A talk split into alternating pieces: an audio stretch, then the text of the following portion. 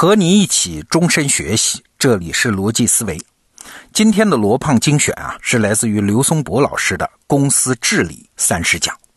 刘松博老师是中国人民大学的教授，任教十五年，辅导过一些大公司啊，像壳牌啊、中建啊这样的企业上百家，可以说是理论和实践经验都非常丰富的商学学者。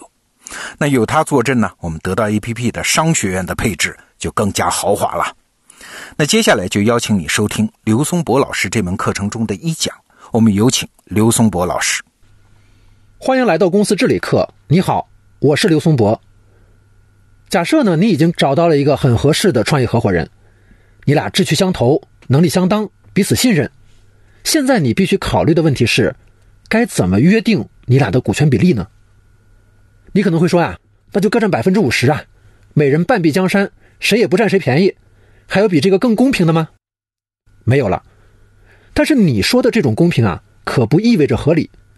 这个比例不能随便定，股权架构里面有一些雷区，一旦触碰，公司是会被炸掉的。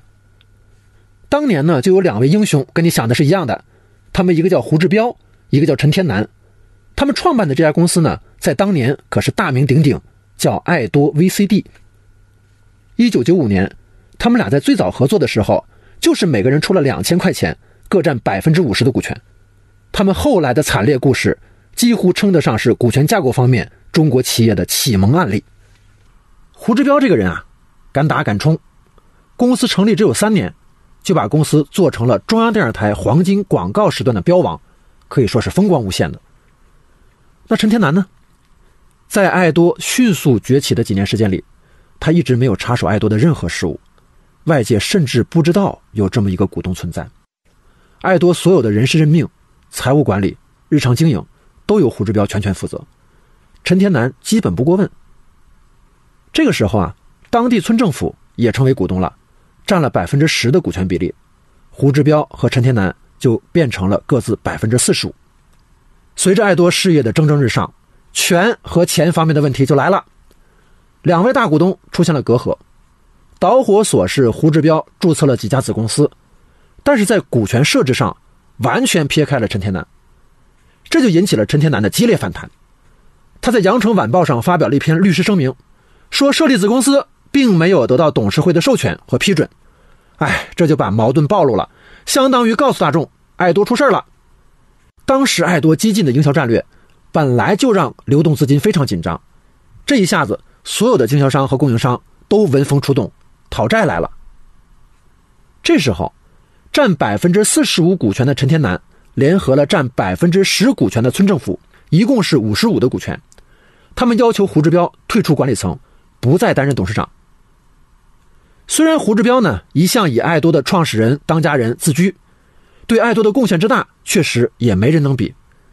但当时他的股权只有百分之四十五，所以没有任何办法，最后只能被迫。让出爱多董事长和总经理的位置，而离开了胡志标的爱多也很快走向了覆灭。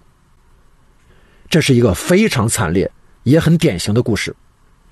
虽然商业环境今非昔比啦，但类似的股权大战仍然是层出不穷，和当年没什么区别。归根结底，都是公司在股权分配的制度上出现了问题。咱们就用刚才爱多这个例子。来看看股权架构都有哪些雷区呢？第一个雷区就是平均分配股权。像胡志标和陈天南这样各一半的股权设计，真的是害死了很多企业的。比如真功夫的蔡达标和小舅子潘玉海各一半，雷氏照明的吴长江和两个大学同学各三分之一，最后都是打的刀光剑影，一地鸡毛。蔡达标和吴长江还都进了监狱。还有更极端的，二零一四年底。有一个知名大学总裁班里的三十一名同学，共同注册成立了一家餐厅，每个人出资二十万，分别占百分之三点二三的股权。这样的结局你可以想象了，三年多就干破产了。为什么股权平均基本上都会出问题呢？很简单，这样的公司啊，或者是谁也不服谁，造成了决策僵局，或者是老大心里不平衡，我干这么多，结果拿的和你一样多。也就没劲儿干了。你可能会说，那在这个案例里边，不是还有个小股东村政府吗？那就不是五十对五十啊，是不是会好些呢？不是的，其实更糟。我来问你啊，你说在爱多，到底有没有人说了算呢？你可能说胡志标和陈天南股权对等，没有人真的说了算的。其实不对，你会发现是那个小股东说了算，就是当地村政府。他虽然只占了百分之十的股权，但当两个大股东相持不下的时候，小股东帮谁，谁就取胜了。在爱多这个案例里边，村政府就是帮助了陈天南的，他们加起来的百分之五十五，打败了胡志标的百分之四十五。这就是大股东平分股权的另外一个副作用，那就是小股东可以左右局势。你可以想象里面政治斗争得有多激烈了。实际上啊，首次创业的人特别容易掉进这个雷区。连小米的雷军早年创业的时候，也是四个同学各百分之二十五的股权，后来败得很惨。每次上 EMB 课的时候啊，我讲到这里边，都有一群学生说：“哎呀，我们就是平均分配的。”如果你问他，哎，你们为什么会平均分配呢？答案基本上都是，哎呀，刘老师当时张不开嘴呀。你看，这就是中国人典型的好面子。其实，长远的共同利益比眼前的面子重要的多。要坦然面对利益分配。如果连这点面子都放不下，也就干不了什么大事了。你可能要问了，股权不平均分，那怎么分比较好呢？很简单。结合个人在公司中发挥的作用来配置合理的股权。我的建议是，公司里面必须得有明确的控制人。如果两个人创业的话，最好是有人能拿到百分之六十七以上；如果是三四个人呢，最好能有人拿到百分之五十一以上；五到七个人，最好是有人能拿到百分之三十四以上。之前提到过的股权生死线，尽量不要轻易丢掉。爱多踏进的第二个雷区，就是混淆股东类型。你仔细想哈，其实胡志标和陈天南是两类股东。胡志标全面负责公司的经营管理，而陈天南基本上不怎么过问公司的事务。可以说，一个是管理股东，一个是投资股东，他俩各占百分之四十五的股权，显然是不合理的。随着公司越做越大。管理股东一定是越来越不平衡的。用我们之前讲过的理论来说，就是控制权应该和剩余索取权要对等。其实就在胡志标被赶下台二十多天后，他曾经短暂的复辟过。什么意思呢？就是陈天南啊答应把他手头百分之四十五的股权用五千万的价格卖给胡志标。你看哈，陈天南几乎没干什么，只是最早投资了两千块钱，就可以拿走五千万。胡志标怎么能平衡呢？这是典型的控制权和索取权不对等。我们说过，初创公司啊都是有限责任公司，而有限责任公司是很依赖股东间的约定的。公司法允许有限责任公司的股东约定不按照出资比例来行使分红权和表决权。所以在这里，我建议创业初期合伙人要突破按照出资额来分配股权的传统思维，谁更偏重于经营管理，股权。就向谁倾斜？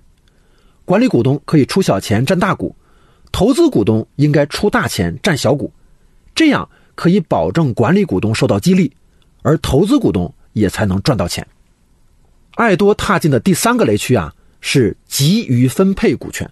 胡志标和陈天南之所以最早平均分配，相信也是没有想到后来胡志标表现出来的能力那么强，而陈天南并没有预期的贡献那么大。类似的事情啊也很多，比如我有一个学生啊，跟几个朋友创业，其中有一个负责研发，说自己水平多牛多牛，大家一商量，直接给了这个人百分之三十的股权。但后来真正开始做的时候，发现这个人的研发能力根本就不够，产品迟迟拿不出来。但是股权都分配出去了，想收也收不回来了，最后这个企业也没办下去。听到这儿啊，你可能觉得胡志标和陈天南实在是太不明智了。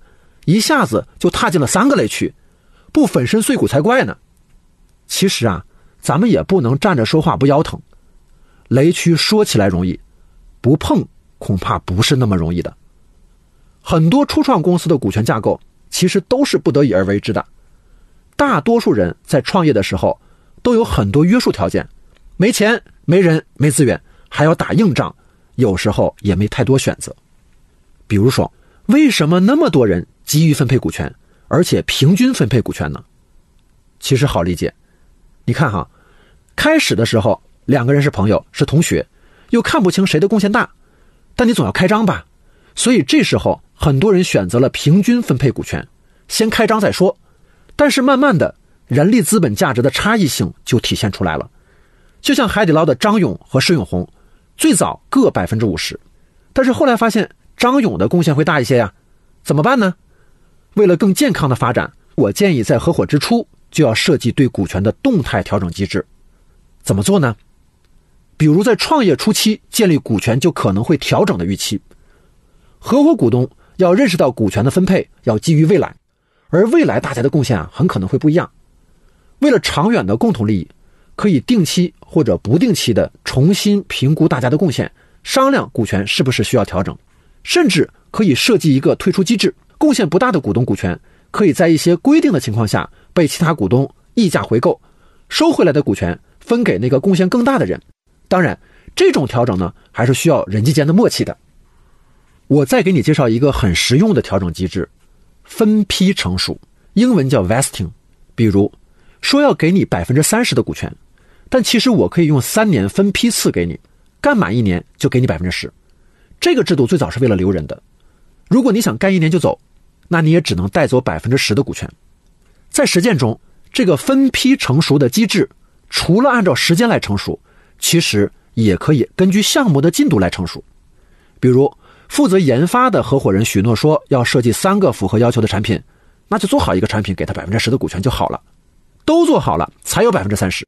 或者许诺要把什么重要资源引进来的合伙人，给他设定引进资源的节奏，有多少资源进来了，就给他多少比例的股权，这样就不会有给出股权后来又后悔的事儿了。好，现在请你牢记，约定合伙人之间的股权比例，要避免踏入平均分配股权、混淆股东类型和急于分配股权这三个雷区。建立动态调整预期，设计动态退出和分批成熟机制。用这三个方法呢，可以降低公司炸雷的风险。你也可以思考一下，股权架构方面还有哪些可能的雷区呢？欢迎在留言区交流。不过说到底呀，这些雷区底层还是人性问题。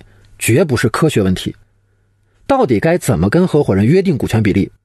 坦诚沟通，适当妥协，配合上相对合理的股权架构和相应的调整机制，初创企业也就有了公司治理的保障了。尤其是好的合作需要有价值的冒险，争取、妥协、放弃，不过是冒险的几种类型。我是刘松博，咱们下期见。好，内容听完了，我是罗胖。刘松博老师这门课给我带来的最大冲击，是把我们原来看待公司的视角拉升到了顶层设计这个高度啊，带我们看清楚公司这个物种它生存的逻辑。那不管你是公司的员工还是公司的管理者啊，不管你带着什么样的角色进入这门课程，相信你都能得到满满的收获。那现在在得到首页搜索“公司”两个字，你就可以看到刘松博老师的。公司治理三十讲这门课，推荐你加入学习。好，逻辑思维，咱们明天见。